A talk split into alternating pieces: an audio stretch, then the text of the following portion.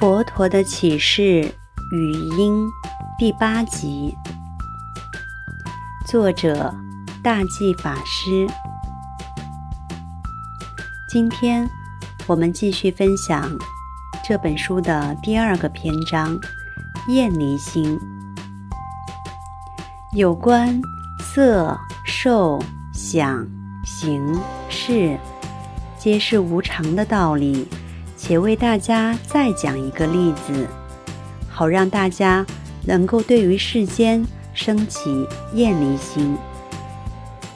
我们都知道，这个世间的每一个人都是有亲属、有家眷的。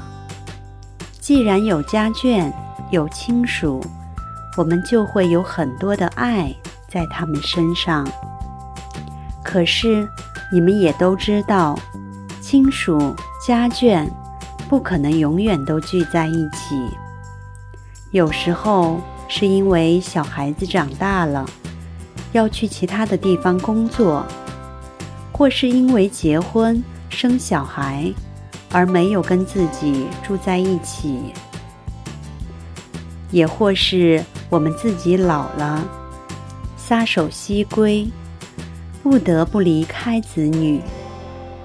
在这个过程中，我们发现，大家聚在一起的状态根本没办法永远保持，取而代之的是，这种聚合的状态一直在变，一直在变。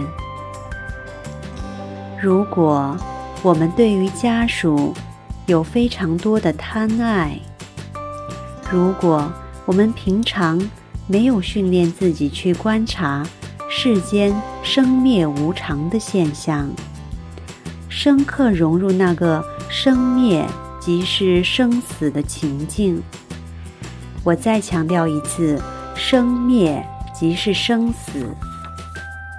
那么有一天，当我们要面对生离死别的时候，这种贪爱就会展现出它的威力。什么威力呢？我们会伤心难过，肝肠寸断。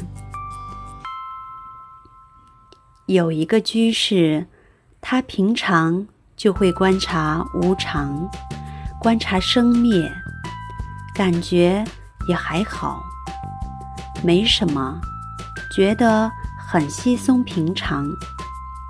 可有一天，他的爸爸离世了。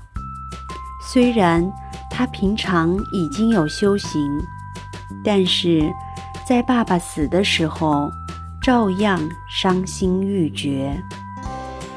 他在那个时候才真正体会到这个道理：生灭根本就是生死，所以生灭不只是生灭而已，生灭其实就是生死。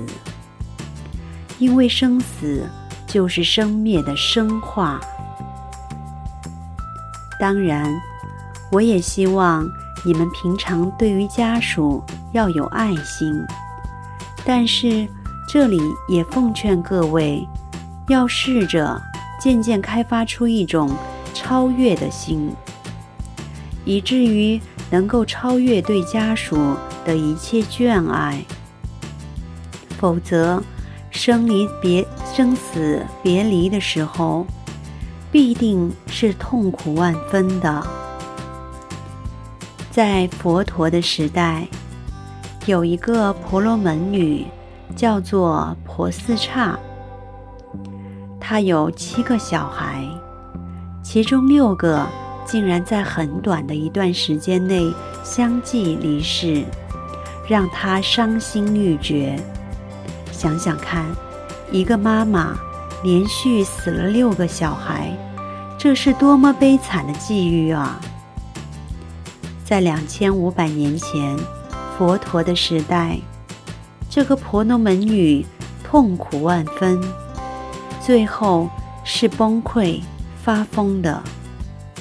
她披头散发，没穿衣服，全身裸露。